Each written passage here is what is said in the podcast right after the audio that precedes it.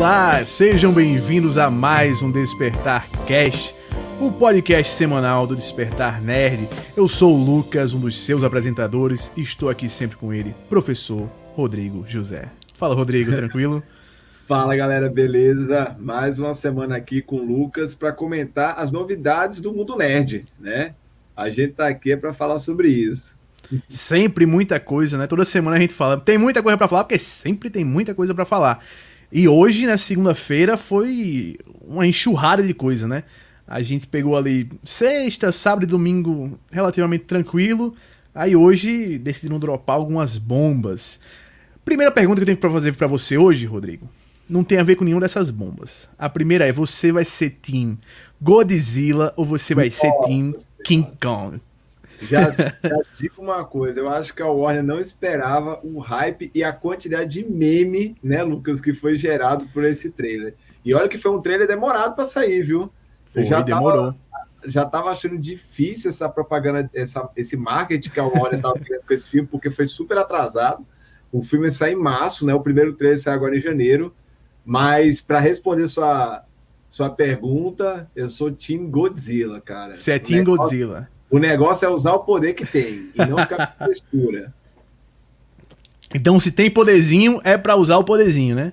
Se tem poderzinho, é para usar, não é para ficar só no suco, não. Se tem recurso, tem que usar, né? Tem que usar o recurso, tem que usar o recurso.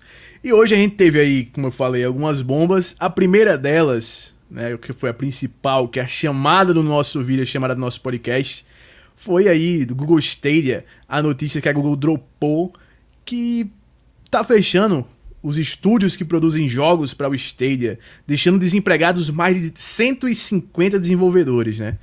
Aí eu vou ter uma história para contar, Rodrigo, sobre isso antes da gente começar a falar. Porque era o que, mais ou menos, deixa eu lembrar da data, que eu acho que era 19 de março de 2019. Estava eu sentado em minha casa, assistindo a GDC, né, que é a conferência de tecnologia e tal. E a Google veio trazendo um anúncio diferente, né? Tinha um anúncio relacionado a games do Google e tal. E lá, do lado de fora da GDC, tinham quatro cases. Um case com o Dreamcast, um case com a Power Glove da, da Nintendo e um case com o jogo ET do Atari. E, a Google, e ao lado a Google botou um outro case dizendo em breve. E tinha uma frase escrita da seguinte maneira: Qualquer coisa que você sonha pode ser construída. Aí eu fiquei no dia pensando: o que, que a Google quer fazer? Vai fazer um negócio que vai ser. Quer ter o mesmo fim que isso aí que Mesmo fim que esses negócios? Vai ter o mesmo nível? Porque assim, a gente pensando. O Dreamcast foi o console que matou a divisão de hardware da SEGA. O, a Power Glove foi um meme, basicamente, virou um meme, um produto que virou um meme da Nintendo. É um dos maiores fracassos da Nintendo, né? Pau, e o ET praticamente matou a indústria dos games na década de 80. Destruiu qual é o objetivo? A, a, principal companhia na época, né? Pois é, é qual é o objetivo de fazer algo, um console, o que fosse que eles iam fazer na época que a gente não sabia, que se compara a isso, mas beleza. Aí eles anunciaram Stadia, né? Fizeram um anúncio e tal trouxeram muita gente de peso, né, pra, pra fazer jogos lá. A Amy Henning, que trabalhou no Uncharted e tal. Isso, eu lembrei dela. É, muita gente, assim, de peso lá produzindo o jogo. E anunciaram que ia ter exclusivos e mostraram que, olha, tal jogo vai rodar melhor do que roda no PS4, no Xbox One e tal. Aí beleza, deu um tempo, lançaram o Stadia e tal. Cara, eu tenho que ser sincero pra você. Desde o começo eu achei que esse negócio ia falhar. Desde esse anúncio, nesse dia 19 de março de 2019, sentado em minha casa, quando eu vi esse anúncio, a primeira coisa que eu pensei foi: timing tá errado disso daí. A gente não tá pronto para esse tipo de serviço, porque primeiro que o, o principal mercado do mundo é o mercado americano, norte-americano, o mercado dos Estados Unidos.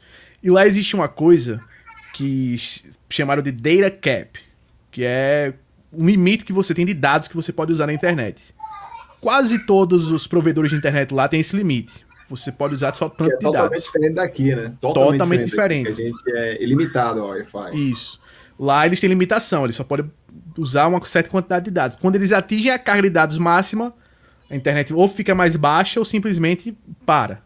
Isso para você usar um serviço como Stadia, que assim era coisa de 60, 70 GB por, por hora que o, que o serviço precisava, é impossível numa infraestrutura dessa. Impossível. Então daí eu já achei que ele ia fracassar. Para você é uma surpresa o Stadia tá, tá tendo que se remodelar? Eu não tinha esse parâmetro seu, né, Lucas? Até porque você tem a vivência que você morou nos Estados Unidos um período.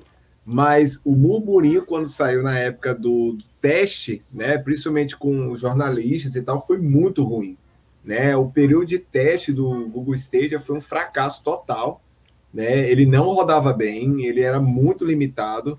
E a gente não viu que a Google melhorou o serviço ao longo dos meses. Principalmente o serviço mingou, morreu, ninguém comentava, era um serviço que a gente não via a questão de usuários, principalmente aqui de jornalista, né? Os caras não comentavam nada. Até essa questão de exclusividade, eu não vi falar de nada grandioso, deve ter tido um é, outro. Jogos tipo, pequenos, assim. Pequeno. Sabe quando é que eu vim voltar a, falar, a, ouvir falar do Stadia? Final do ano passado, quando disseram: olha, o Cyberpunk no Stadia roda até bem. Foi pronto. Foi a vez que eu ouvi falarem do Stadia. Foi quando então, falaram sobre isso. Quando teve o teste, o teste foi muito ruim, e eu vi que não se estava mais falando sobre ele nos três primeiros meses, a galera, principalmente, a galera deixou de lado e outra coisa que era muito preocupante é isso, Lucas, porque se o negócio tivesse melhorando e a Google, nossa, a Google é uma das maiores empresas do mundo, né? Maiores empresas, é. Fiz que tinha é, potencial, por que estava ainda nichado em algumas regiões do mundo e não tinha ido para outras Sim. regiões? E, e assim, eu acho que, que teve dois grandes problemas. Assim. O primeiro deles foi que a Google fazendo essas coisas, muitas vezes é ela deixa de lado mesmo. O Google Lens foi o, desse jeito, o Google Glass, né, que era aquele óculosinho da Google Sim. de realidade aumentada, foi desse jeito e tal. A Google tem muito projeto que ela investe, investe, investe, e depois ela diz, é, sabe uma coisa, vamos jogar fora. E pronto. E o segundo erro deles é que o cabeça da divisão não sabia nada de videogames. Era um cara que não tava. que nunca trabalhou no mercado, que nem jogava videogames e tal. O cara sem conhecimento nenhum, nenhum, nenhum, nenhum do mercado, que tava entrando querendo produzir o é, é, Netflix um... dos games era um cara de tecnologia, mas não necessariamente direcionado a games, que a gente pois sabe é. que é uma indústria muito específica. Ela é grande, mas é específica na sua área. E ele estava entrando com a concorrente, com os concorrentes muito grandes, né? Você ia pegar um mercado ali muito grande, muito complexo para você mexer e principalmente usando tecnologia nova, né? É, então porque, se não assim, fosse uma coisa 100% funcional, era difícil vingar. Porque o mercado dos games é, um, é, é uma indústria, como você falou, que ela é muito diferente de você trabalhar do que, por exemplo, cinema, do que música, do que ter outras áreas de tecnologia, até mesmo de software. Porque os games, eles são meio que um meio do caminho entre arte e entre tecnologia. É uma forma de arte, né, os, os videogames são uma forma de arte que precisa de um aparato tecnológico muito grande. Então, por exemplo, se você vai fazer uma trilha sonora para um jogo, você não faz só compor a música. Você tem que compor a música e você tem que programar como aquela música vai acontecer no jogo. Você tem que fazer todo o design daquela música dentro do jogo. Ah, essa música vai tocar por quantos segundos, em quais momentos do jogo, ah, o tema de batalha do jogo, como é que vai ser? Ele vai crescer em qual momento? Qual é o tipo de áudio que eu vou usar? Qual é a compressão que eu vou usar de áudio aqui para que eu consiga, né, colocar ele da melhor forma possível, que eu não tenha lag e tal. É muita coisa que você tem que se pensar. E, e todos os detalhes de um jogo são assim. Você tem que pensar de um lado artístico, de um lado criativo e de um lado mais de, de, de TI mesmo, de tecnologia de informação, de, de, programação e tal e tal, de design. E era um cara que ele não tinha essa visão mais artística da coisa, ele tinha essa visão mais tecnológica, mais de, de solução. E aí ele não, não tem o tato do mercado e com isso eles já entram com um problema, que é o modelo de negócio. O modelo de negócio do Stadia, para mim, é um dos piores modelos de negócio possíveis. Terrível. E totalmente da contramão. Totalmente Cara, da contramão que não tem nada a ver. Porque, nada a ver. Sabe o que eu ia usar de comparação, Lucas? Que foi uma empresa que entrou no mercado que já era muito aquecido de videogame. É uma empresa de videogame. Sim. Só que ela entrou muito agressiva no modelo de negócio e se provou funcional pela quantidade de usuários que, já saiu, inclusive o panorâmetro desse Sim. último ano, que é a Epic Games com a loja deles. Eles entraram no segmento extremamente, é, é, praticamente era monopólio da Steam, né? Com, com a Valve com a Steam lá. E o que, que eles fizeram? Não, a gente quer entrar, a gente quer pegar esse mercado. A gente tem um jogo que é o mais popular do mundo, mas isso não é a única coisa que a gente tem que fazer. O que, que eles fizeram? Jogo gratuito. A gente vai associar a nossa estrutura de loja a jogo gratuito e dar alguns diferenciais. A partir disso, dessa política agressiva, eles conseguiram chegar numa popularidade não tanto quanto a Steam, mas uma popularidade muito alta em pouco tempo, né? Sim, um mercado que já estava muito consolidado com a Steam. Aí a Google Stadia faz totalmente o oposto. Você vai cobrar por um serviço que está capado e cobrar alto por aquele serviço. Pois é, cara. Porque, então... para mim, o, o ponto-chave é esse, porque se ele fosse um serviço, por exemplo, parecido com o Game Pass, que, que agora tem a, a xCloud, que você paga aquela coisa mensalmente e você tem aquela lista de jogos lá, biblioteca de jogos, e você joga. Como acontece com o streaming de qualquer coisa, Netflix, como Spotify e tal. Como é o modelo de negócio padrão de todos os serviços de streaming do mundo que funciona. Aí não, você paga pelo serviço, a taxa mensal lá do, do Google Stadia e tal, você pode pagar, né? Porque você tem a opção de pagar ou não. Aí eles dão alguns jogos como a Plus e a, e a Live Gold. E daí você tem que comprar os jogos que você quer jogar. Comprar os jogos. E comprar. os jogos preço cheio. Aí, qual o sentido de eu precisar. pra que eu vou investir nesse negócio? Pra que eu vou querer um negócio desse? Precisando de uma conexão de internet altíssima. Pra ter que comprar os jogos. Não, não tem nenhum sentido esse modelo de negócio, sabe? E aí eles vêm agora vindo atrás deles muito forte, vindo a xCloud com a Microsoft e vindo a Luna da Amazon.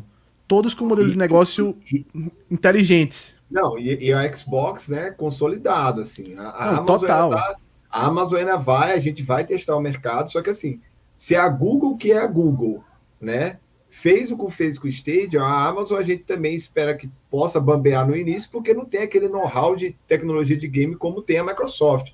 Sim. E eu tô, eu tô muito esperançoso com a xCloud, por quê? Porque a Microsoft está testando esse aplicativo há anos e não lançou. Você vê, Sim. o Google Stadia, quando saiu, o que é que todo mundo alegou? Tá muito cru. Eles lançaram esse negócio assim, muito, muito incompleto, tá muito capaz. E, e outro problema grande que acontece, que aconteceu com o Stadia, que acontece até que aconteceu com alguns consoles até pela história, é você lançar sem muito exclusivo. Você lançar o negócio sem ter nenhum conteúdo assim que olha, nossa, a gente tem que pegar o Stadia porque é só ali que a gente joga esse negócio. Se você não tem conteúdo exclusivo ali na sua plataforma, você não, não chama a galera. Por que a Epic Games chama muita gente? Porque Fortnite tava lá. Quer jogar Fortnite? É aqui, Epic Games. A Steam na época, a Steam era Counter-Strike, né? A, Valve com Counter-Strike, com Half-Life.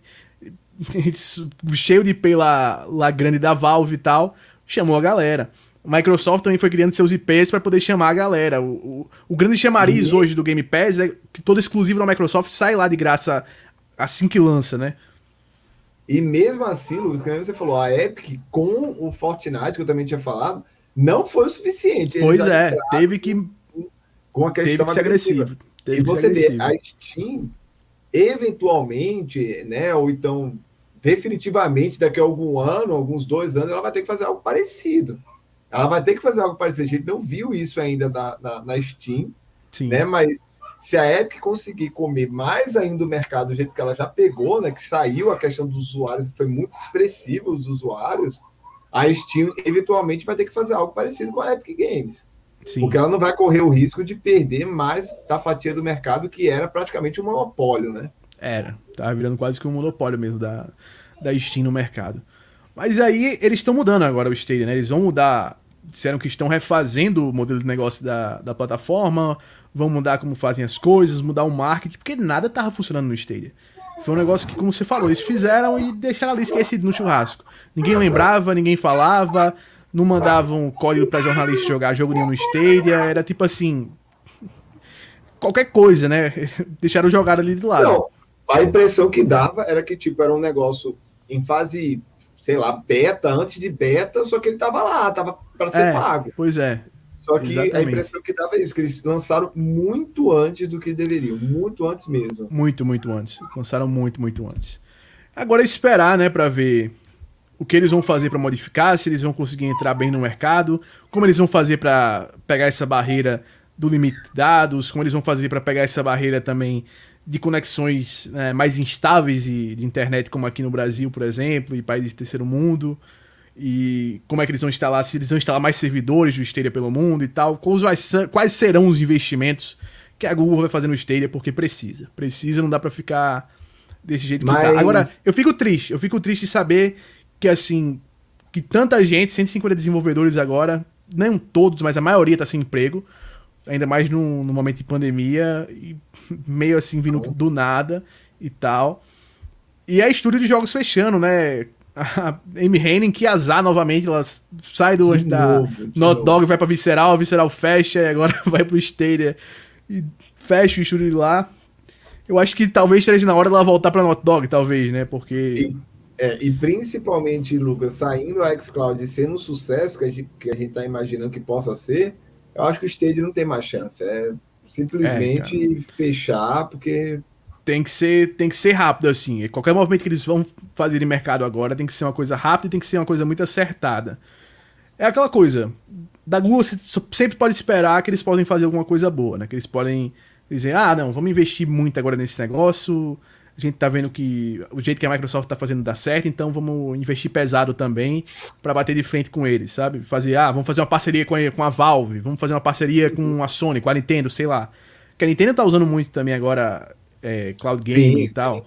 Então, eu acho que esse é o caminho para eles. É fazer parcerias, que foi uma coisa que também faltou no Stadia, que é problema não só dele, por exemplo, o Wii U também teve esse problema, que não era nem um, uma revolução tecnológica tão grande, o Wii U ele tem esse problema que não sai third party para ele porque não tinha muita parceria da Nintendo com outros estúdios, né? Mas enfim, Isso. vamos para o nosso próximo assunto. Vamos, vamos para vamos, o nosso vamos. próximo assunto, que o nosso próximo assunto é The Medium, The Medium que saiu agora, o primeiro grande exclusivo aí. Eu ia falar, saiu exclusivo da Microsoft. Finalmente é. temos exclusivo agora do, do Series X e do Series S. Do Series, né? Que é mais fácil falar do Series do que do, do Series X e S. E é, saíram as primeiras reviews, né? Saíram as primeiras reviews e tal. Quando a gente bate o olho na nota, que tá ali, você confere para mim se tá 73 mesmo, Rodrigo? No Metacritic tá 7.1. 7.1, pronto, 71. A gente bate o olho na nota, parece que os críticos estão achando o jogo ruim, né? Parece que os críticos estão achando o jogo ruim, ou que a galera também tá achando o jogo ruim. Mas quando a gente vai ler, a gente vê que não é bem assim. Que a galera tá gostando do jogo, a galera gostou da atmosfera do jogo, fala que o jogo lembra muito é, Silent Hill, que lembra muito jogos dos anos 2000 ali de terror, aquela câmera em terceira pessoa um pouco mais alta e tal, aqueles movimentos mais quadrados, né? Mínimo de combate possível uma atmosfera bem pesada e, única. mesmo, né? Inclusive, assim, Lucas, a gente vê tanto uma diferença de críticas, né? Vou deixar você concluir, mas tem alguns sites que são extremamente rigorosos com nota e que deram 9. Tipo, o crítico é, o GameSpot deu 9. Deu 9 disso. Pro, Game, pro, pro GameSpot dá 9, né, Lucas? Que eu não tô dizendo que o GameSpot é padrão de nota, viu, gente? não é, digo isso. Só que o GameSpot é muito, muito, muito difícil você ter uma nota alta. E ele deu 9. Então, assim, é, é um jogo que não tem tantas críticas negativas. Eles têm críticas amarelas, né, medianas, e críticas boas. É, só que foi muito assim, ah, deu 9 e também deu 7. Né? Deu 6 é, deu 6, essas, é, viajou muito por aí, né? E o, o maior problema dele realmente, pra galera, é falta de combate, né? E tem uma galera que reclamou muito dessa coisa de ter de falta de combate no jogo, que esperava um pouco mais de ação. Eu entendo isso do lado da galera que criticou, de querer um pouco mais de ação no jogo, porque, né, realmente é. Pode ser que seu estilo não seja muito esses jogos mais contemplativos, seja mais de jogos mais de ação, e aí você acha ruim. Eu, pessoalmente, acho um erro você criticar um jogo de terror por, por falta isso. de ação. Eu acho que nem todo jogo de terror precisa ser. É, nem todo jogo de terror precisa ser um, um Resident Evil, sabe? Não, é porque também tem aquela divisão do terror, né? Tem o survival, né? Que é o survival horror, e tem o horror, né? Tipo assim, Sim. o survival é o Resident Evil, né? Esses jogos que realmente você vai sobreviver e você vai ser, como que fala o termo, você vai é, ter uma ação direta, né? Você sobrevive efetivamente tendo ação. E tem o horror, que é do Silent Hill, que tem aqueles jogos clássicos mesmo de horror, que é literalmente só você ver o que está acontecendo, né? E tentar sobreviver se escondendo e tal, e não efetivamente você atacando aqueles, sim, sim. aqueles seres lá. Então, eu, particularmente, quando eu bati o olho de mídia, eu só lembrei de Silent Hill e eu não esperava um survival. Sim. Eu não sei o que, que essa galera tava pensando, mas eu mesmo não esperava. É, aí, outra parte da- das críticas que falaram dos pontos ruins do jogo foi a parte mais técnica, né? Foi a questão de frame rate caindo muito, de resolução também variando muito, principalmente quando você está dividido lá com os dois mundos, com as duas telas. No Xbox Series S chega a cair a 648p, eu acho, segundo a, a galera do Digital Foundry, que, assim, Digital Foundry pode confiar. O John Lineman, o Richard Ledbetter e o Alex Batarda, os caras são realmente profissionais naquilo que fazem. Os caras são engenheiros, os caras têm software próprio, têm hardware próprio ali desenvolvido justamente para medir essas coisas. Eles não inventam os- aqueles números em hora nenhuma. Eles apresentam é, realmente ciência, o que os caras fazem ali, é ciências. Eles analisam frame by frame, ou frame por frame, né, a- a- as coisas. E tem as quedas de frame e tal, mas eu acho que isso é normal. Eu acho que isso é normal para um jogo feito durante a pandemia, num estudo menor. E como eu até tava falando com você Baixo antes, orçamento, né, o orçamento é muito, muito baixo. Que aí eu acho que foi um- onde a Microsoft vacilou, foi não dar um pouco mais de confiança pro jogo, ainda mais sendo um dos primeiros exclusivos do, do Series, né?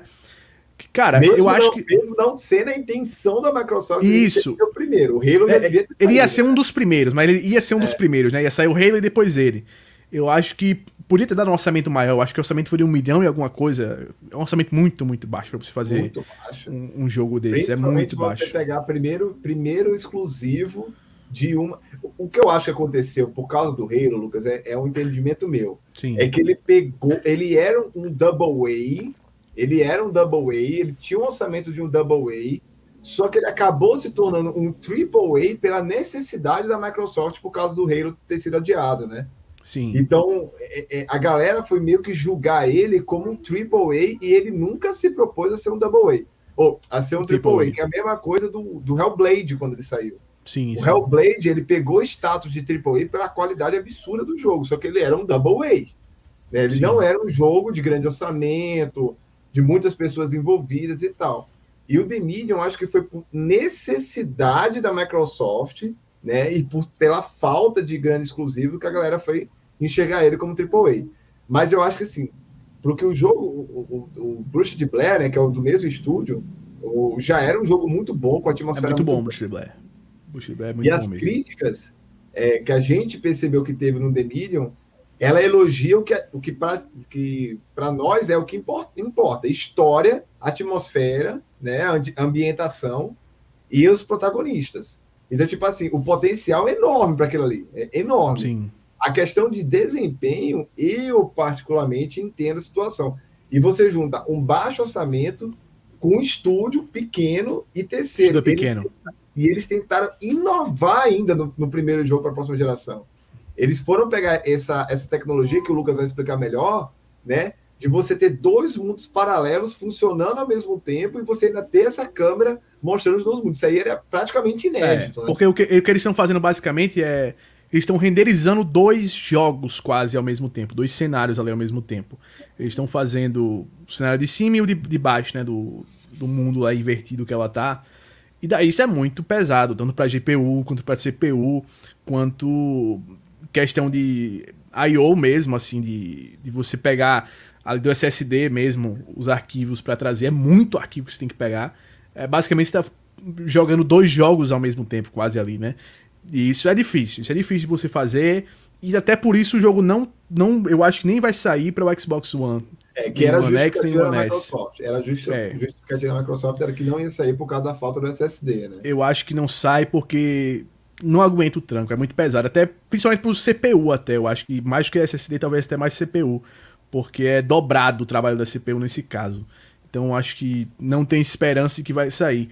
É até um negócio interessante, porque a Microsoft, eles tinham dito que não iam lançar nenhum jogo exclusivo para o Series X, né, nos primeiros dois anos, e acabou que eles saíram com um jogo exclusivo já, já de cara, que eu acho que não era a intenção deles. Eu acho que a intenção deles era que esse jogo saísse para o One, e aí no meio do caminho viram que se fossem fazer isso, talvez saísse um Cyberpunk da o vida. novo né? Cyberpunk. o mesmo Cyberpunk, só que com o diferencial que ninguém ia pagar por isso, né?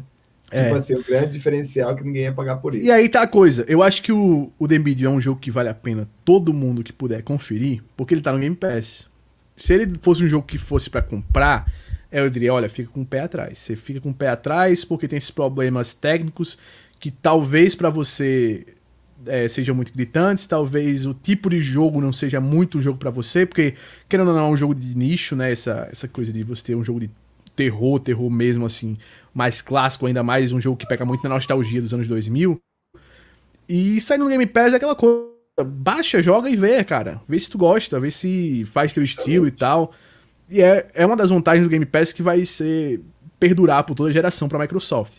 É que eles têm aí um serviço que permitem a eles arriscar em jogos como The Medium, e arriscar É como o- Sea of É, Thieves. negócio.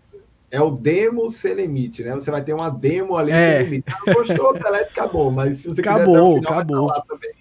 Pois é. É a mesma coisa que acontece na Netflix, né? Porque Netflix, você, os caras lançaram um filme lá, lançaram uma série, dá uma olhada, vê se tu curte o- alguma coisa ali, começa a ver e tal. Que é o não curtiu? truque- Acabou, que é o não grande precisa ficar vendo. da Microsoft, né? Na verdade, assim, é, o que eu queria mais com a Microsoft, lógico que eu quero que a Microsoft lance é, Triple A's, né? 4A's, né? Que eu nem sei mais como pronunciar, lançar um jogo que é 4A. Mas a- eu acho que o grande trunfo da Microsoft são os Double A's, né? Esses jogos com menos risco para ela, né, Lucas? Menos risco. É, e Nossa, financeiramente, no- é, financeiramente, por ter orçamento baixo, não é tão arriscado. É criativamente Sim. muito arriscado, né? Criativamente são um negócio muito diferenciado. Mas é muito mais seguro financeiramente. Que se der problema, Justamente. não perde Aí muito. Você, você pega, pega um jogo financeiramente mais barato, você coloca ele com algumas pitadas aí, ou então pega até uma franquia da Microsoft mesmo, joga num jogo menor, e como ele vai estar no Game Pass, é a certeza que muita gente vai olhar. Então, Sim. possivelmente, você pode ter um grande sucesso, assim, com pouco investimento. Que é o que acontece direto com a Netflix, né? Tipo, Lu, é, o Lupin, né? Que acabou de sair, eu aposto que não foi um, um, um série com a puta de Sim. orçamento, mas estourou absurdamente, né? Então, a Netflix tem isso. Ah, tá lá, eu vou assistir. Nossa, o puta filme é o boca a boca, os comentários, as críticas, os reviews, faz o resto, né? E você vê, a Netflix, tirando as franquias consolidadas dela, ela não faz muita propaganda e coisa nova. É tipo assim, pegar, pegou, né, Lucas? E aí quando pega, aí que ela faz o marketing dela. Ela É. usa muito. o- pega muito pela indicação que ela tem muitos usuários, né? Netflix é absurda a quantidade de usuários que tem. Eles botam o algoritmo deles pra indicar lá na tela inicial, a galera vai assistindo, E vai aquilo? assistindo, vai assistindo, pronto.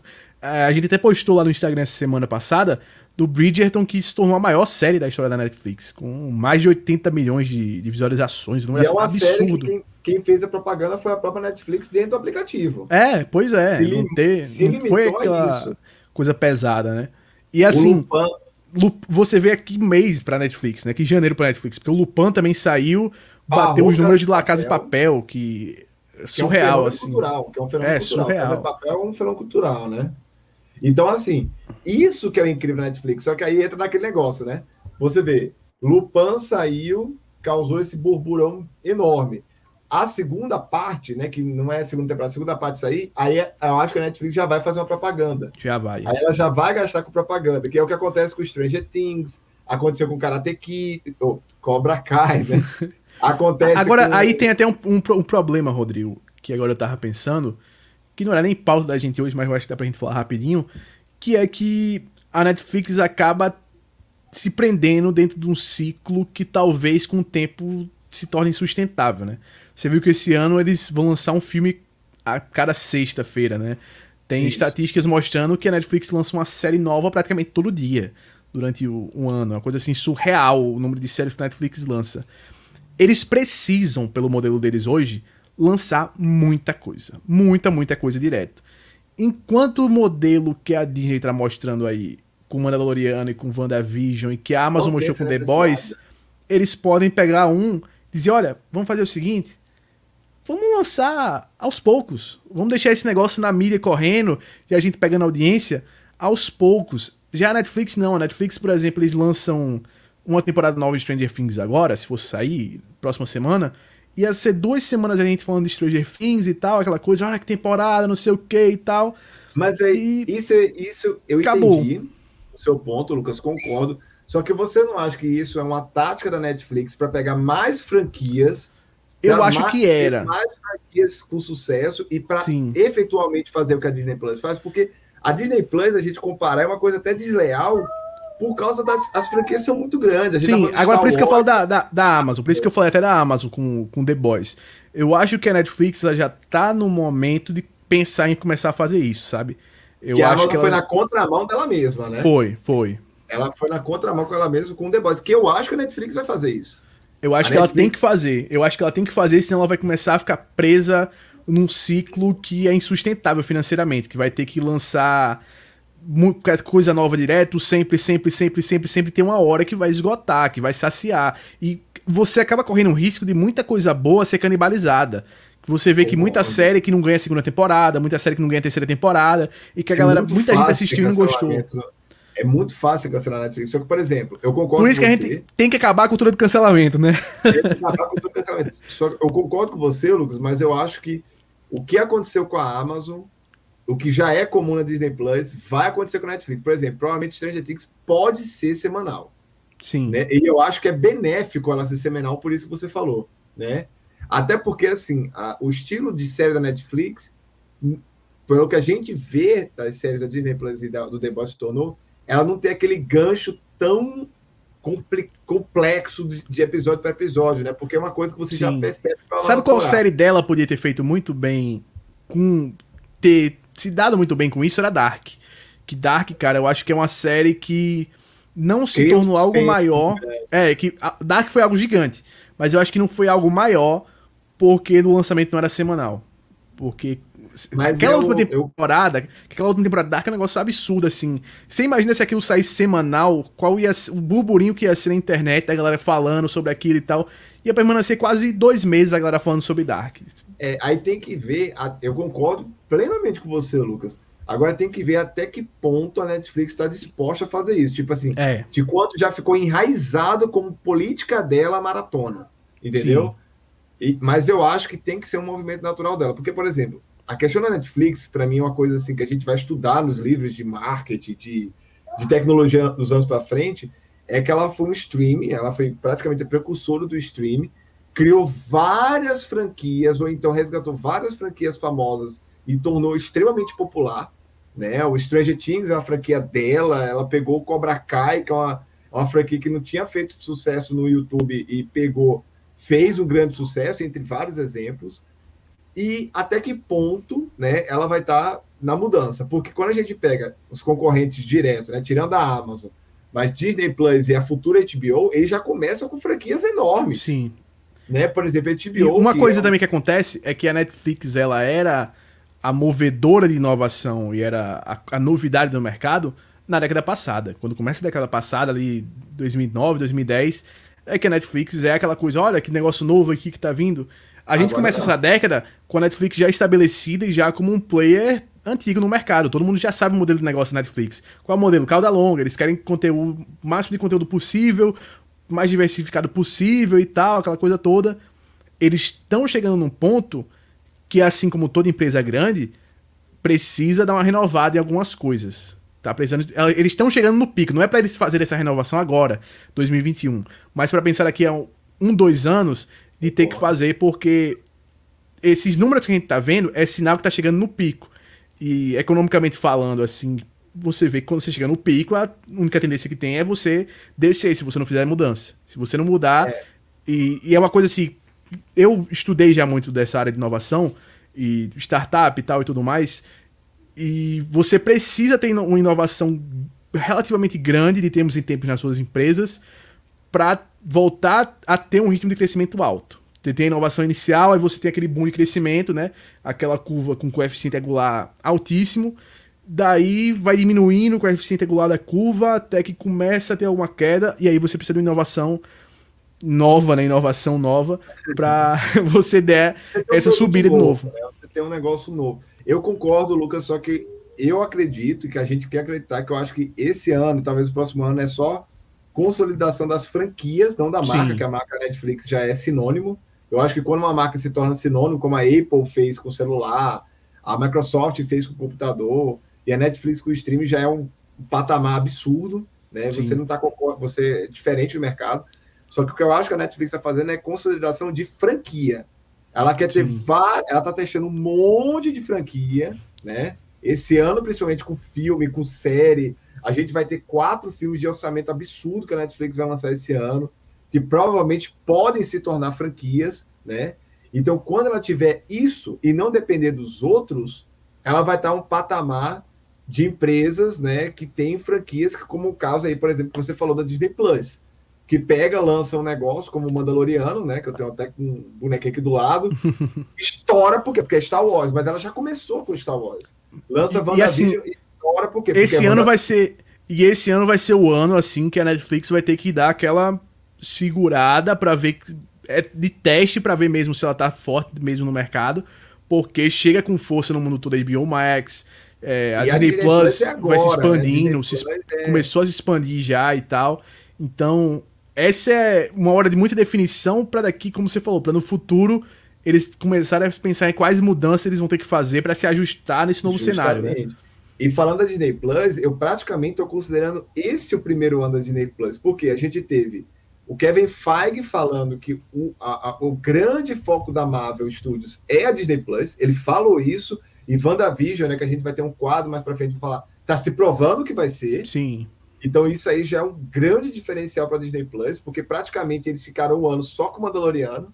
Tipo, é, saiu a primeira temporada de Mandaloriano e ficou um ano de hype. É. Só isso. Agora, e só não, conteúdo antigo, né? Só conteúdo mais velho então, e tal, não sei o quê.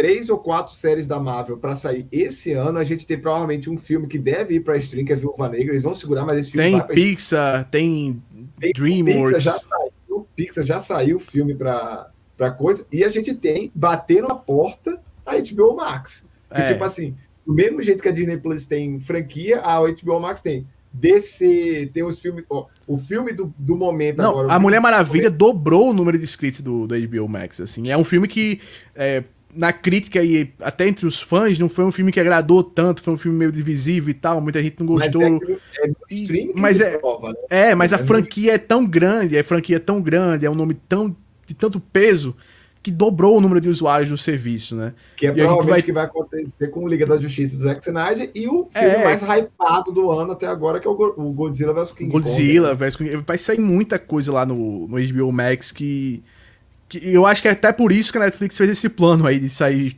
toda sexta um filme novo para ver se consegue segurar uma galera. Da galera pensar, ó, tem muita coisa boa saindo no HBO Max, mas fica com nós aqui que a gente tá também lançando umas coisinhas eu, aí. Eu tenho certeza que é isso, e até eu pego nesse ponto. Ele tá vendo que as franquias desses serviços novos são muito grandes, então ele precisa considerar, é, considerar precisa.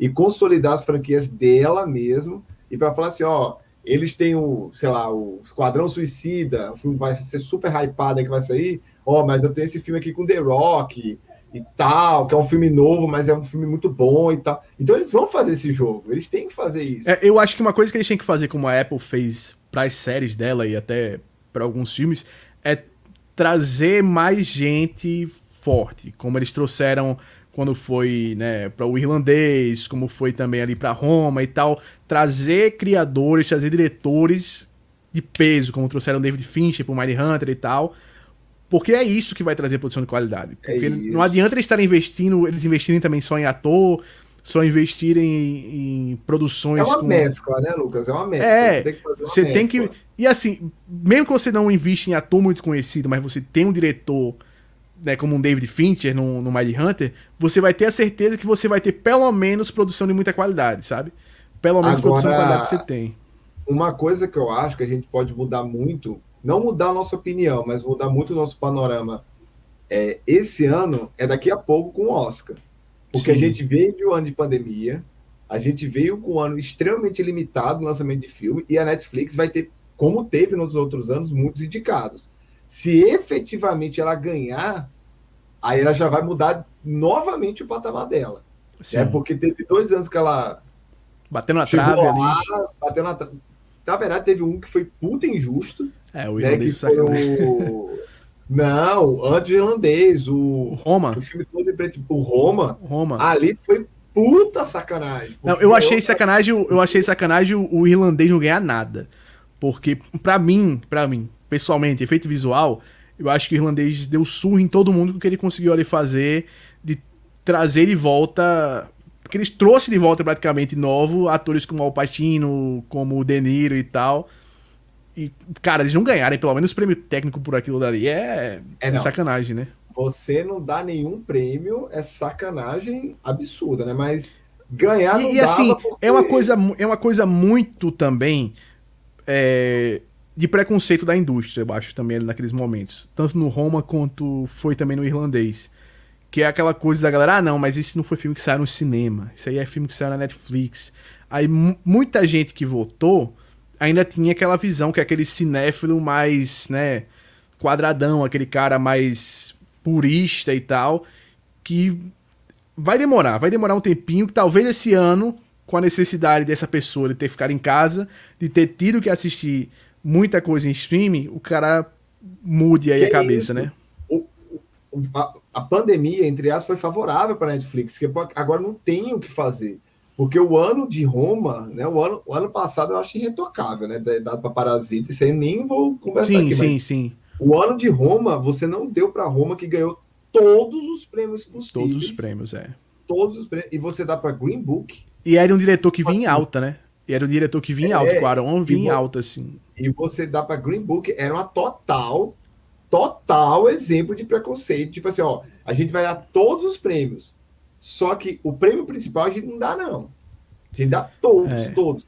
Então, a Netflix ganha. Que do Green Book, é... a única pessoa ali do Green Book que merecia ganhar algum prêmio era o Mahershala Ali, porque o cara é um monstro de tudo que faz. Agora é, o filme... Ganhou, né?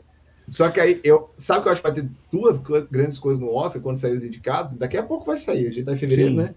Vai ter duas coisas. Primeiro que a Netflix vai ter uma penca de indicado, não vai ser um nem dois, vai ser muitos indicados, que eu tenho certeza. E segundo, vai ser muito difícil tirar esse Oscar da Netflix. Não sei qual filme. Eu acabei de assistir um filme, puta filme da Netflix, que é o Tigre Branco. Sim. Que filmaço, né? Indiano e tal. Que filmaço. Então, tem muito filme bom na Netflix. Assim, e filme que é, é Oscar, tipo, é filme de Oscar, é filme que é feito com a intenção claramente de Oscar. O Sete de Chicago, né? O filme lá com a. Ai, meu Deus. Mas ele esse Oscar eu acho, esse Oscar eu acho que todo mundo sabe que vai para um Príncipe Nova York 2, né? Se é. ele sair a tempo do Oscar, vai sair, vai, vão dar esse Oscar pro Príncipe Nova York 2. É a. Amazon aí, né? Tá falando de ganhar a Amazon também com o Príncipe Nova York 2. Pois é. Aí, Rodrigo, vamos pular para já um dos nossos últimos assuntos, que são jogos gratuitos, jogos que hum. vão estar de graça ou já estão de graça aí nas mais diversas plataformas. Vamos começar aí com jogos que já estão gratuitos aí no Game Pass. No dia 21 de janeiro ficaram gratuitos Outer Wilds. Olha, Outer Wilds não é Outer Worlds, são coisas diferentes. Desperados 3. Desperados 3, esse daqui mesmo é viciado. Meu irmão pegou Desperados 3 no esse lançamento. eu testei e gostei muito. Muito ele bom, é muito franquia Desperados é muito jogo, bom. Ele é estilo de um jogo que teve no, no Game Pass, que eu vou até procurar, que era de da era Shogun, que tinha uns Sim. ninjas, era Pode falando aí que eu vou lembrar. Ele é naquela pegada mais de estratégia tática e tal, como o XCOM, mas ele é menos RPG, ele é muito mais bem menos, de estratégia menos. do que RPG. Ele não tem quase elemento nenhum de RPG. É um jogo antigo já Desperados. Eu lembro de jogar Desperados em 2003, eu acho. Mas eu, eu acho que o 3 é tão antigo, não, Lucas. O não, o 3 é, é novo. O 3 é novo, tô ah, dizendo a franquia. A franquia. 3 é 2019, sim, sim, 3 é 2020. Mas a franquia Desperados é uma franquia antiga já. Saiu também o Donut Count, que é muito bom, cara. Donut Count é muito divertido. E outro que saiu, esse daí foi o grande jogo que saiu para o PC, né? Que já tá disponível no já estava disponível antes no Xbox, que é o Control. Control aí que a gente vai falar dele daqui a pouco de novo. Então segura aí o Control. Dia 26 sai um jogo que você tá jogando, Rodrigo. Então você pode falar pra gente um pouco mais sobre ele, que é o Cyber Shadow, né? Cyber Shadow, você tá jogando ele. Como é que é o que Cyber é o, Shadow aí? Que é o famoso Ninja Gaiden Wannabe, né? Só que o que acontece, os, o, na verdade eu falei Ninja Gaiden, mas ele lembra o Shinobi, para quem jogou na época lá do 16 bits, 8 bits, que também era um jogaço. Né? Teve outro amigo meu que também falou de outro jogo Ninja, que também parece demais. Mas lógico, a referência principal é Ninja Gaiden. Só que o que acontece, é, já tinha saído um jogo muito bom, que misturava essa meca, só que o The Message, ele misturava o 8 bits com 16 bits, né? Ele alternava, Sim. Só que o The Message, quando eu, eu, eu zerei o The Message, achei muito bom. Só que eu achava ele com aspecto retrô, só que ele parecia um jogo novo. Sim, ele, sim. Ele, tinha, ele parecia um jogo novo, mas ele tinha aquele aspecto retrô, porque ele era feito em 16 bits, né? Só que o, o Cyber Shadow, Lucas, ele, se você tivesse a fitinha dele e colocasse no videogame antigo, Super ou Mega, cara, não tinha uma pessoa que não falasse que aquele, aquele jogo era daquele, não era aquele Sim. videogame. Ele realmente parece um jogo. Ele não parece um jogo retrô, é isso que eu tô querendo falar. Ele parece, ele parece um, jogo, antigo. Ele parece um jogo ele antigo. Parece um jogo antigo. Ele parece ser um jogo da época. E ele pega essa, essa. Ele tem a pegada do Ninja Gaiden, só que ele pega um aspecto cyberpunk, porque o ninja é um cyborg. Mas o Cyberpunk, ele pega o quê? Os bugs do Cyberpunk? Não. Ou só... Ah, só, só o fato de ter cyborg, de, de ser no, no universo Cyberpunk. Menos né? mal, menos mal, então. Mas eu, eu curti demais o jogo. Ele tem fase de motinha, né? Ele é todo dimensional, né? Ele é 2D. Ele é rápido, é um jogo rápido. Eu não achei ele tão punitivo, que isso aí é muito importante. O The Message também não é tão punitivo assim, Sim. não é um jogo tão difícil.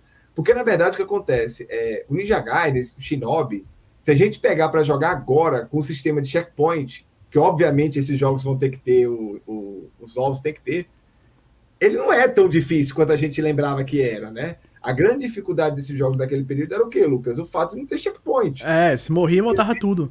Que é, é, inclusive, uma das coisas né, do, do Demon Souls que é diferente dos outros jogos da série Souls é que Demon Souls, até no remake agora, você morre e você não tem checkpoint. Você volta no começo da fase, você não tem que refazer tudo e tal. Então, e não era roguelike, né? Que você volta mais forte. Não, você volta normal. Esse jogo você voltava normal mesmo. Esses jogos mais antigos. Voltava literalmente do zero. Você tem que aprender como passar daquela fase. Não é ficar forte o suficiente para passar da fase. Não, aprende. Aprende que você passa. Mas o, o, o Cyber Shadow, para mim, não vou dizer que é uma surpresa, porque o estúdio, eu não me lembro qual é o estúdio, mas é um estúdio que já fez jogos muito bons. Sim. Desse estilo independente. É um, é um estúdio bom. É, eu esperava que ele fosse bom, mas eu empolguei. Eu tô, eu tô praticamente finalizando o jogo, tô no, no último chefão. Ele tem um sistema de upgrade também, né? Que é importante para esses jogos, né? Bem legal, ele pega novos poderes e tal, aí você abre novas novas estruturas do cenário, você pode voltar nos capítulos para fazer coisas novas e liberar. É um joguinho muito massa, né? é, é muito massa. E é que nem eu falei, ele é bom que nem o The Message, para quem é a galera que tá comparando, né? Porque é um jogo de ninja, então é óbvio. Sim. Só que ele tem essa pegada que ele não para, ele não é um jogo no meu aspecto retrô. Ele em termos de gameplay, jogo... né? Em termos de mecânicas de gameplay dele, ele, é, ele é muito mais parece... parecido com jogos antigos, né? É, e, e, fica a recomendação máxima para vocês, inclusive acho que foi uma das melhores coisas de janeiro, né? Eu não sei se. É, aí veio, final de janeiro veio a coleção do Yakuza, que são os Yakuzas que saíram no PlayStation 3 e foram remasterizados agora para PS4, PC e Xbox One. E Rapaz, daí a saiu. Microsoft, a Microsoft compensou não ter tido Yakuza por um bom tempo, hein? Porque pois é, tudo, saiu tudo agora. Saiu tudo agora. E saiu no dia 28 também o The Medium, que a gente tava falando aqui agora e tal. Saiu também o, o The Medium. o The Medium é somente para as, as plataformas novas, né? Só Series X, S e PC. Aí fica aquela coisa.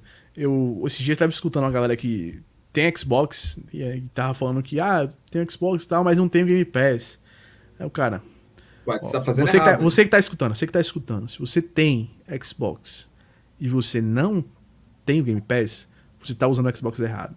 É, tá Assina o Game Pass porque você está você tá usando errado o seu console. Seu console tem que ter o Game Pass. Não, senão é, ele não. Ele, senão você não tá com o Xbox, você tá só com um box. Você não tá com o Xbox. É, pega o Game Pass, cara. Pega o Game Pass tá. tá fazendo besteira tá fazendo, é. muita coisa boa. Muita eu acho que a única notícia ruim sobre o Game Pass, mas é uma coisa que eu já esperava, eu nem me surpreendi, foi que aquele jogo da Ninja Theory praticamente está descontinuado, né? É. é. A, a, Ninja Theory falou que não vai ter nenhuma atualização do, acho que é o Blind Edge, Blind Edge. É, né? Bleeding Edge. Bleeding Edge, eles morreu, basicamente. Tipo assim, é, um jogo, é um jogo que flopou. É um jogo que é, eu joguei. Essa geração, cara, teve muito jogo. Teve, acho que uns três jogos. Teve o Battleborn também, que morreu agora. E teve um outro jogo que foi do, do criador do Gears. Não sei se você lembra que o criador do Gears fez um jogo também nesse estilo que flopou, que também literalmente morreu, que foram jogos que tentaram fazer uma coisa na pegada do Overwatch. Quase ah, todo tá, mundo que fez.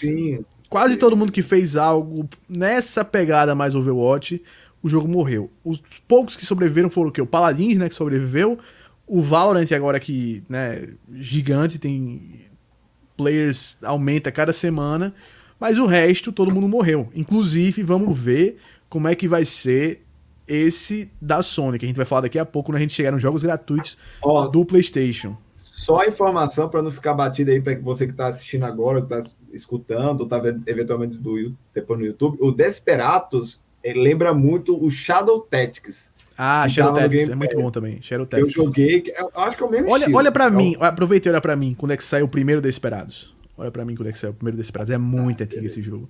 Joguei no Mas PC é o- há muito é tempo. O mesmo, é o mesmo estilo, tá? Do, do Shadow Tactics. E o Shadow Tactics é de com a questão de ser de ninja, né? Sim, E o, o, o Desperados, Desperados é- faroeste. faroeste, né? Daí a gente vem pra Games with Gold. Games with Gold saiu com Resident Evil, né? Aquele 2001, viu? Já te respondendo. 2001, sabia que era nessa época. Quase Res- 20 anos. Resident Evil saiu, o primeiro Resident Evil que saiu o remake há poucos anos, saiu agora na na Games with Gold. Saiu o Dandara também, um jogo brasileiro muito, muito bom, muito bom Dandara. Ele me lembra Já muito. É, saiu, aí saiu agora. Inclusive tem, acho que uns dois, tem uns três jogos, eu acho que já estavam no Game Pass, né? Que saíram. É, o Gear 5, que é o grande, que é o grande jogo da Games with Gold desse mês. Aí tem um jogo que é interessante esse jogo aqui, hein? Indiana Jones and the Emperor's Tomb, a tumba do Lembra que a gente Imperador. conversou, Lucas, que a gente fez um, um, podcast, a gente fez um vídeo falando sobre Indiana Jones, aí você falou, será que a Microsoft vai pegar a exclusividade? Rapaz, se isso não é a famosa indireta, eu não sei o que é. Porque é. mais direto do que isso é impossível. Das duas, uma. Ou eles estão pegando esse negócio pra ser exclusivo, ou disseram assim: vamos aproveitar que tá no. Que a galera tá querendo Indiana Jones, vamos pegar um que a gente tem aqui e dar de graça pra galera ficar feliz. Eu acho que foi a Eu primeira acho. opção. Eu acho que esse trem é exclusivo, viu? Eu acho que pode ser também. E Eu outro que, trem deram foi Lost Planet 2. Lost Planet 2, se eu não me engano, já tava no Game Pass, não? Não lembro, Lucas. É, é- é mais difícil ter jogo 360, né? É. Eu não, não lembro. Mas é um Também. jogo legal. Cara, Lost Planet é Capcom, né? É, eu acho que é Capcom Lost Lo- Planet. Lost Planet era que. É um jogo que pode voltar. Eu ia falar um negócio aqui, mas agora, vendo o sucesso arrebatador do Monster Hunter, é um jogo que pode voltar, repaginado. Eu, eu gosto muito do primeiro. Eu gosto muito do, do primeiro Lost Planet. Eu acho Lost Planet 1 muito bom. O 2, eu acho que é aquele jogo já que é. mediano, sabe aquele negócio. De graça o cara joga. É aquele negócio que você não compra, aquele tipo de jogo que você não compra. E o 3 eu também. O 3 eu já acho ainda mais problemático. Eu acho que o 3 É, não foi um negócio que eu gostei muito, ele- não. Eles, eles tentaram mudar uma coisa, que é botar uma história um pouquinho É. mais no Lost Planet 3, mas não funcionou. Só que, ó, galera, ai, mas o que que é Lost Planet? É Monster Hunter de tiro. É, é- é Monster Hunter De de tiro, tiro. Com gelo. Eu acho que o 2 é muito gelo, né? O 2 era um negócio na neve, se não me engano. Não, um que é muito É gelo e um, o três é um, é um, volta. é um, O dois é um, já um, três, tem é. mais outros biomas, né, e tal. Mas eu acho que esse aí vai voltar eventualmente o Lost Planet repaginado, porque, cara, Monster Hunter é Monster Hunter. Monster É, Hunter tem é que da voltar. Eu acho que, inclusive, tem que voltar. Eles têm que voltar. Não a Capcom tem muita franquia pra voltar. Muita franquia pra Nossa, voltar. cara. Ó, a gente tem que fazer um programa só da Capcom, onde, tipo assim. Não, e aí eu vejo os jornalistas de em quando falando assim: ah, eu não quero que. Eu quero jogo novo, eu não quero que esses jogos voltem. Eu falei, por que, que você não quer que esses Mas jogos é jogo voltem? novo. Esses jogos voltarem, vão voltar como jogo novo. É tipo assim, o cara fala isso, mas o cara quer o mesmo filme de Star Wars todo ano, né? O cara fala É. isso, mas quer o, o Homem de Ferro 5. E quer o Call of Duty novo também, todo ano, né? É, todo ano. Ah, cara, que é isso? Tem um monte de franquia lá no, no, no congelador da Konami da Capcom que você não quer de volta? Quero sim, ué. Pode mandar que a gente aceita. Pode mandar essa franquia nova aí que a gente aceita. Aí, ó. Teve o Gears também, que foi o que eu falei que foi o grande chamariz. E eu acho que assim, o Games with Gold desse mês, ele é muito, muito bom pra quem não tem o Game Pass. Ele é aquela coisa sensacional pra quem não tem o Game Pass. De novo, tá errado. Se você tem Games with Gold não tem o Game Pass, você tá errado. Você tá Você fazendo esse negócio errado. Tá errado, você tá usando o Xbox errado. Paga o Game Pass. Agora, pra quem tem, eu não. Eu acho que foi interessante, mas não tem o mesmo peso. Porque o Gear 5, todo mundo que tem o Game Pass já tem com a DLC. O Dandara também, todo mundo já, já tinha ali com o Game Pass. Mas foi um mês bom. Comparado aos, meses anteriores, foi uma evolução enorme da Games with Gold. E teve aquela polêmica do aumenta o preço, não aumenta, aumenta o preço e tal. Que no fim das contas não aumentou, ainda bem, porque era um tiro no pé também aumentar o preço do, do Games with Gold. Era uma prática é muito anticonsumidor, né? Então foi uma boa que a Microsoft não fez isso. E aí, do lado da Sony, tivemos anunciados na PlayStation Plus três jogos. Um que a gente já sabia, que é o Destruction All Stars. Que eu tô com expectativa que seja bom. Cara, bom, também. Eu tô achando que esse jogo é assim, é o casamento do Twisted Metal com o Overwatch, com Rocket League, sabe? Casou os três. Agora, Lucas, vou usar sua, sua, sua vertente insider. Não é esquisito que não saia muito review e o jogo sai amanhã? É esquisito. Isso é aí é esquisito. Sabe, sabe por que eu acho que talvez não tenha saído review? Que acontece muito, muito isso? Porque como é um jogo online, normalmente a galera espera um pouquinho mais. Ultimamente tem esperado um pouco mais. Não sei se você já percebeu que o Call of Duty, toda a vida e o Battlefield também, quando sai, eles estão botando agora a review primeiro do modo offline, do single player, e depois eles lançam do multiplayer, depois eles dão uns testam mais tempo, é, sabe? Mas de qualquer forma, falando dessa live que a gente tá aqui no dia primeiro, amanhã tem que pipocar review, então. Amanhã é o lançamento do jogo tem que sair pelo menos review em progresso amanhã, sabe? Tem que sair pelo menos é. review em progresso. Daquelas review que a galera dá as primeiras impressões, diz a gente vai testar um pouco mais aqui com mais gente e ver mais modos de jogo e tal, aquela coisa toda. É estranho não ter saído nada até agora, é estranho. É, estranho é porque não é nem nota, mas tipo assim, você que é o insider do, do, do Despertar Nerd, não tem ainda nem comentário do jogo. Não. Não tem comentário do jogo.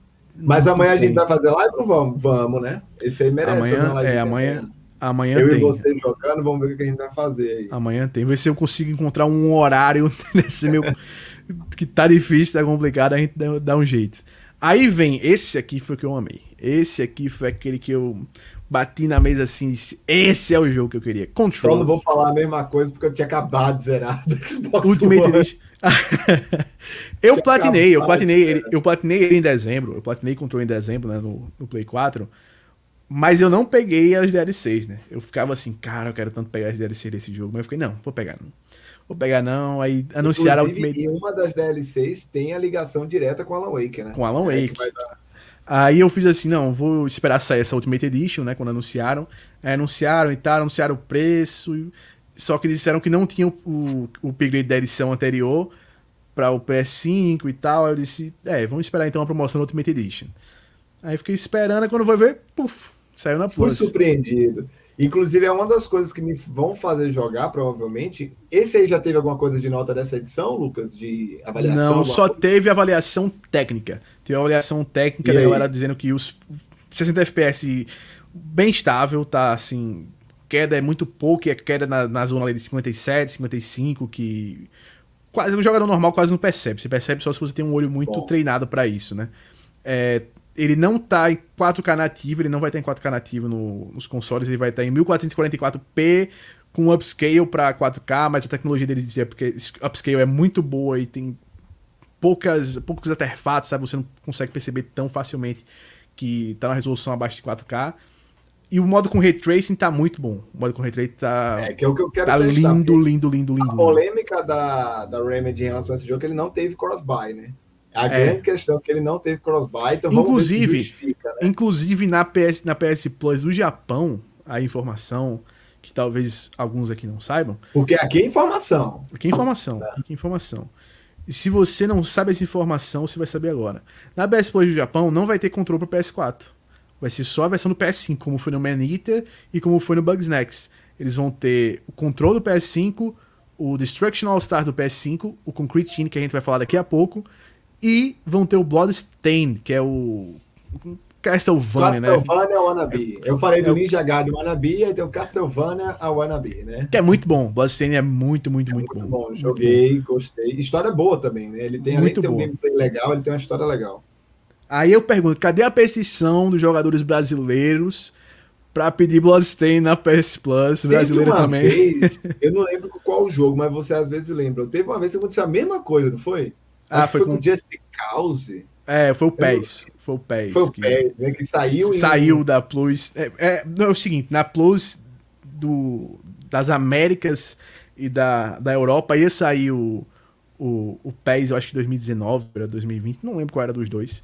Mas ia sair o PES e a galera fez abaixo assinada para não sair o jogo e trocaram, botaram outro jogo. Acho, não sei se foi o Just Cause. É, vai que, que ia ser, foi algum outro jogo ser, que eles botaram. Ia ser bem legal lançar esse, esse Bloodstained, é muito bom. é, um é muito, muito bom, bom, Muito, muito bom.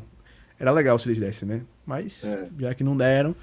Então vamos ficar com esses dois. E aí tem o Concrete Gene, que é um. Acho que é o único exclusivo do PS4 que eu não joguei. O Concrete Gene. Que ele é um eu jogo. Também não joguei. Ele é um jogo bem mais artístico e tal. É uma pegada assim, bem diferentona. Ele realmente não tenho muito a falar porque ainda não testei. As reviews dele são estilos reviews do The Medium, de que a, a galera gostou, mas não, não, é, não acharam ainda aquele breakout grande, né? É o tipo jogo Double A, né? O tipo jogo Double A que a galera avalia como Triple A, como você falou. Que a galera olha que porque é exclusivo da Microsoft, porque é exclusivo da Sony, a galera acha que tem que ser Triple A e tem que olhar para aquele jogo como Triple A e acaba tendo os reviews, né? Meio ali, que nem são tão boas, nem são tão ruins, aquela coisa de 75 por ali.